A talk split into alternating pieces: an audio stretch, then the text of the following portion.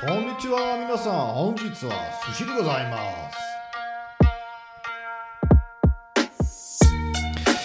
Ja, willkommen zurück zu Investieren lernen, der Podcast von Money Masters mit mir Robert beim Super Sushi Marathon 2021 im Februar 2021. Jeden Tag, einen Monat lang, ein kleines Sushi-Häppchen. Heute sind wir beim Buchstaben Z angekommen.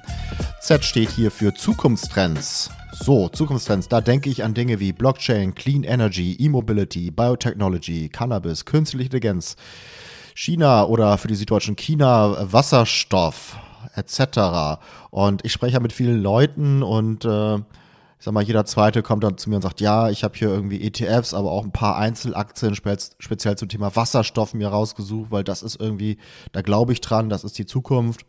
Oder ähm, die Leute kommen und sagen, ja, ich habe hier die Zeitschrift Der Aktionär mir gekauft und habe mir da mal angeguckt, was jetzt gerade so die Trends sind und da habe ich dann drauf gesetzt.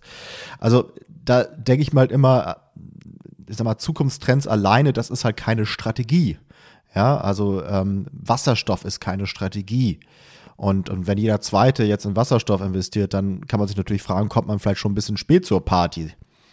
Ja, ähm, aber schauen wir uns mal erstmal an, welche Faktoren beeinflussen Trends überhaupt. So, da gibt es, glaube ich, vor allem vier Bereiche. Das eine ist die Politik, die Regierung. Ja, also Beispiel Cannabis äh, ist natürlich ein großer Trend jetzt in den letzten Jahren, dadurch, dass in den USA da eine ähm, Liberalisierung stattfindet oder stattgefunden hat und äh, dementsprechend auf einmal da wirklich ein Markt entsteht. Und ähm, ähnliches sieht man natürlich eigentlich in meisten anderen Bereichen, wo auf einmal jetzt äh, die Politik halt Einfluss nimmt. Ne? Es ist auch natürlich im Bereich Mobilität, ähm, Energie etc. Es kann auch sein, dass ja, Bitcoins irgendwann mal verboten werden, dann hat es natürlich eher negative Auswirkungen. Auch die Geldpolitik hat natürlich eine starke Auswirkung. Also, ne, wenn Zinsen niedrig sind, dann sind dafür halt die ähm, Sachwerte halt sehr, sehr ähm, hoch in der Bewertung etc. Also die Politik hat da schon, schon einen starken Einfluss. Nächster Punkt, Außenhandelsbilanz. Ja, denken wir jetzt mal wieder an China.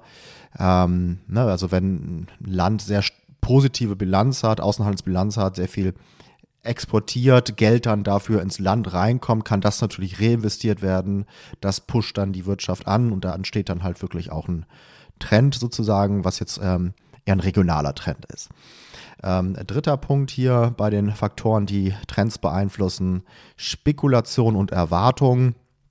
Ja, nehmen wir jetzt mal das Beispiel E-Mobility, also Elektromobilität und so weiter. Ja, dass da einfach die Leute erwarten, denken wir mal an Tesla, ähm, ist vielleicht ein Unternehmen, was noch keine Gewinne abwirft, aber die Erwartung ist, in der Zukunft wird das das große Ding sein ähm, und, und äh, darauf spekulieren die Leute dann halt einfach. So. Vierter Faktor, einfach Angebot und Nachfrage, Beispiel Erdöl. Ne? Erdöl ist natürlich ein Rohstoff, der begrenzt ist im Angebot. Teilweise dann aber äh, wird das Angebot dann erhöht, indem halt Fracking dazukommt und so weiter, neue Technologien. Äh, dann ist die Nachfrage natürlich auch schwanken, je nach äh, Wirtschaftslage und so weiter. Und das beeinflusst natürlich dann auch den Preis. Ähm, genau, und so ist es natürlich dann auch bei anderen Dingen. Ähm, so, jetzt nochmal zurück zum Thema Strategie und so weiter. Also da gibt es ja verschiedenste Wege daran zu gehen. Es gibt einmal die Value-Investoren, die eher nicht auf Trends setzen, sich, sondern eher konträr zum Trend sich verhalten. Also ganz bewusst sagen, ich gehe halt nicht da rein, ne, weil jetzt alle sagen Wasserstoff, dann gehe ich da rein, sondern ich gehe halt in die Dinge, die jetzt gerade vielleicht ein bisschen als langweilig betrachtet werden, die vielleicht ein bisschen unterbewertet bin, äh, sind, aber halt langfristig dann doch äh, zum, zum fairen Wert zurückkehren werden.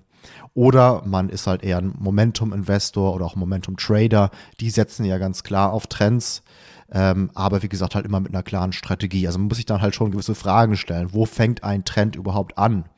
Wo hört ein Trend auf? Ja, es gibt ja so diese Börsenweisheit, the trend is your friend. Ich würde sagen, man kann aber den Satz noch fortsetzen, the trend is your friend until it ends. Ja, also irgendwann hört ein Trend dann halt auch auf. Ne? Und äh, da dann rechtzeitig auszusteigen, das zu erkennen, das ist natürlich dann die Kunst äh, wie bemisst man die Stärke eines Trends? Ja, also ich möchte ja jetzt nicht einfach irgendeinen Trend, sondern möglichst den, der halt dann auch den Markt schlägt. Und ähm, sonst kann ich ja dann auch wirklich einfach einen ETF äh, mir auf den breiten Markt kaufen sozusagen. Ähm, wie erkenne ich Trends, bevor der Großteil des Marktes, also der anderen äh, Marktteilnehmer, sie erkennt? Ne? Ähm, wie sieht meine Strategie genau aus? Ja, also insofern, da gibt es einige Fragen, die man sich eher äh, erstmal klären oder erstmal stellen sollte, ähm, bevor man jetzt einfach sagt, ich gehe einfach auf Wasserstoff oder so. Ne? Ähm, nächster Punkt, ähm, möchte ich mal kurz ein Zitat hier ähm, ja, sozusagen von mir geben, das äh, unter anderem auch in dem Buch The Intelligent Investor ist ein Klassiker äh, von Benjamin Graham, äh, der ja sozusagen der Mentor von Warren Buffett war. Ähm, und der hat halt dieses, hat, glaube ich, äh, ja, mehrere Bücher geschrieben, aber ein großer Klassiker ist The Intelligent Investor. Und da steht zumindest in meiner Ausgabe ganz am Anfang ein Zitat, das aus äh, dem ähm, Aeneid, also das ist ein Epos eines lateinischen Dichters, Vergil, äh, der äh, 70 bis 19 vor Christus gelebt hat. Ähm, und der hat das äh, ja, geschrieben. Und das Zitat lautet, jetzt mal auf Deutsch übersetzt hier, durch vielfältige Möglichkeiten, durch jeden Wandel gehen wir unseren Weg. So. Also, ne, eins, was halt immer natürlich ähm, Bestand hat, ist der Wandel, das ist klar. Es tun sich immer Möglichkeiten auf, es tun sich aber auch natürlich gewisse Herausforderungen, äh, Risiken auf. Und da zielt es halt wirklich für beide Seiten, ähm, irgendwie einen Plan zu haben, eine Strategie zu haben. Ähm, genau. Also die Zukunft hängt, das habe ich ja jetzt quasi hier auch schon gerade gesagt, sehr stark auch von äußeren Faktoren ab.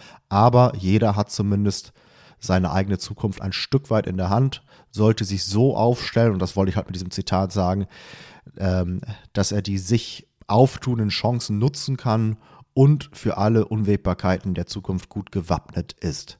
So, wie man das macht, erkläre ich in meinem Buch Der Weg des Investors, wie man als Einsteiger seine Strategie findet und zum Meister des Investierens wird. Also schaut da mal rein. Das war's für heute. Buchstabe Z. Morgen geht es weiter mit dem Umlaut Ä, also A-Umlaut. Bis dann, ciao, ciao.